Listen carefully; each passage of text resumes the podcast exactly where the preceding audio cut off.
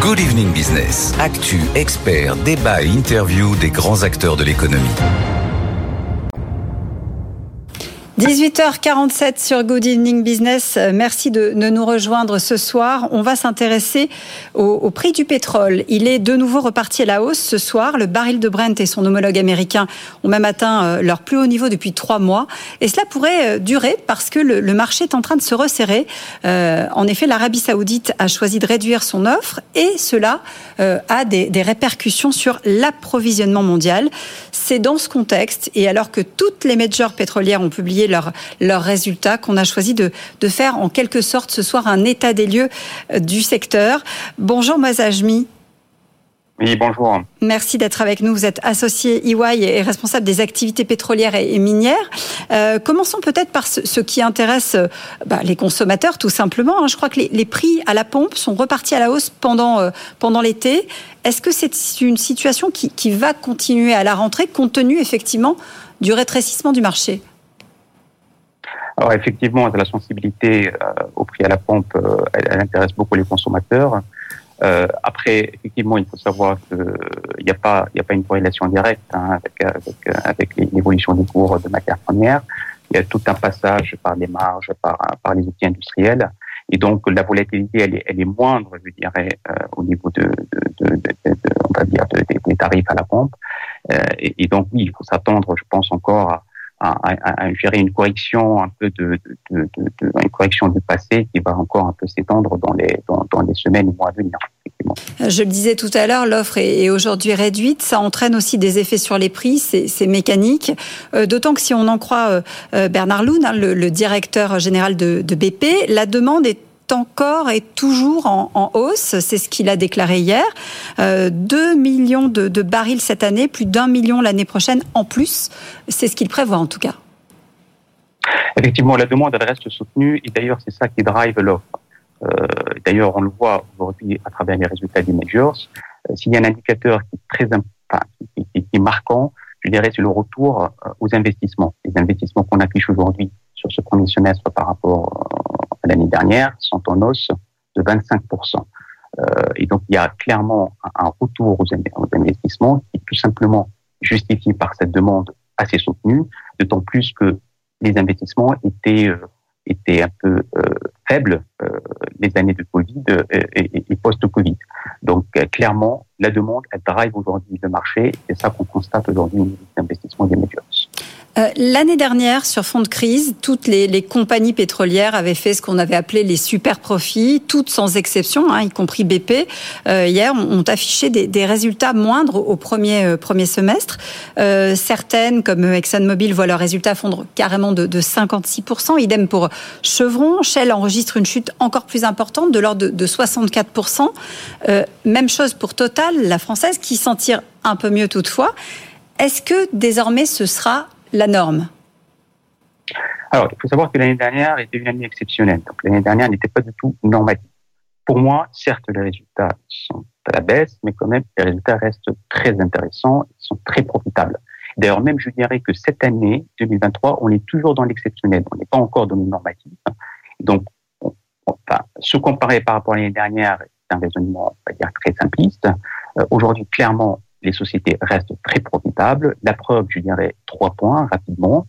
Le retour à l'actionnariat. Vous avez vu euh, les hausses des dividendes intérimaires que ces sociétés proposent, en moyenne de 10%. Deuxièmement, la performance, euh, je dirais, opérationnelle et la résilience des modèles opératoires. Et troisième, euh, troisième indicateur, que j'avais dit au début, le retour aux investissements. Donc ces trois leviers démontrent aujourd'hui qu'on est toujours dans dans des années, en tout cas dans une année, et reste profitable, même si elle affiche des résultats à la baisse par rapport à l'année dernière. Euh, mais pour en revenir au super profit qui avait fait couler euh, l'année dernière beaucoup d'encre, euh, c'est terminé. c'est le, qualificatif finalement super qui disparaît, hein, si je vous suis bien. Ça reste quand même profitable.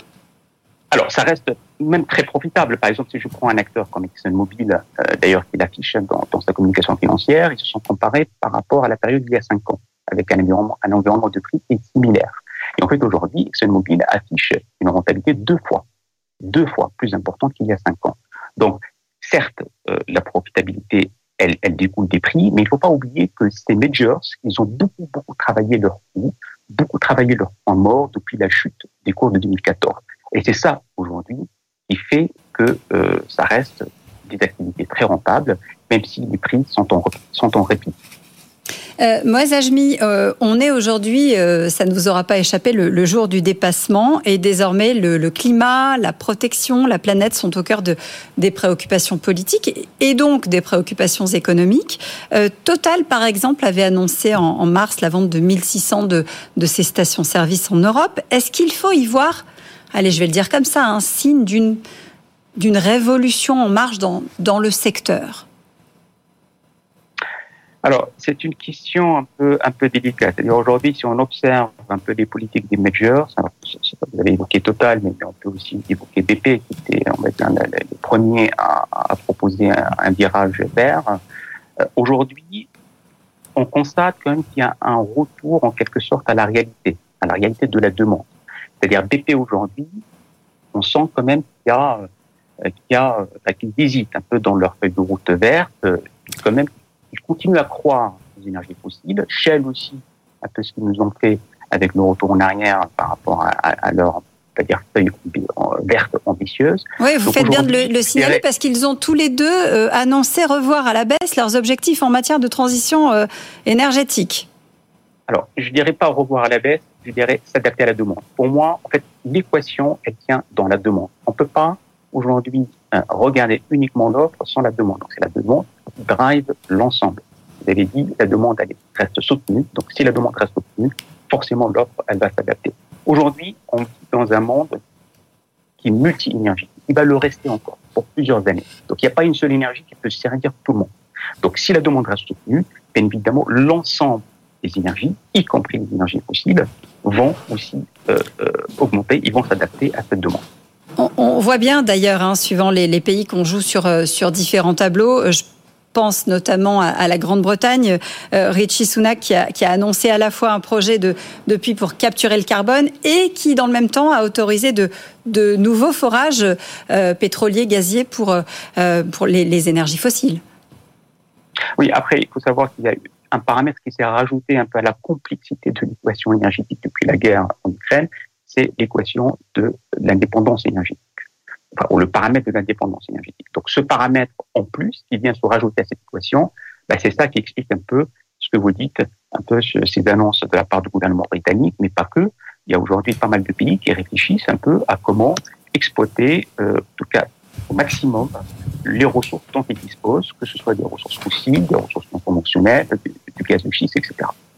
Donc aujourd'hui, c'est ce paramètre qui vient se rajouter un peu à la complexité de l'équation énergétique.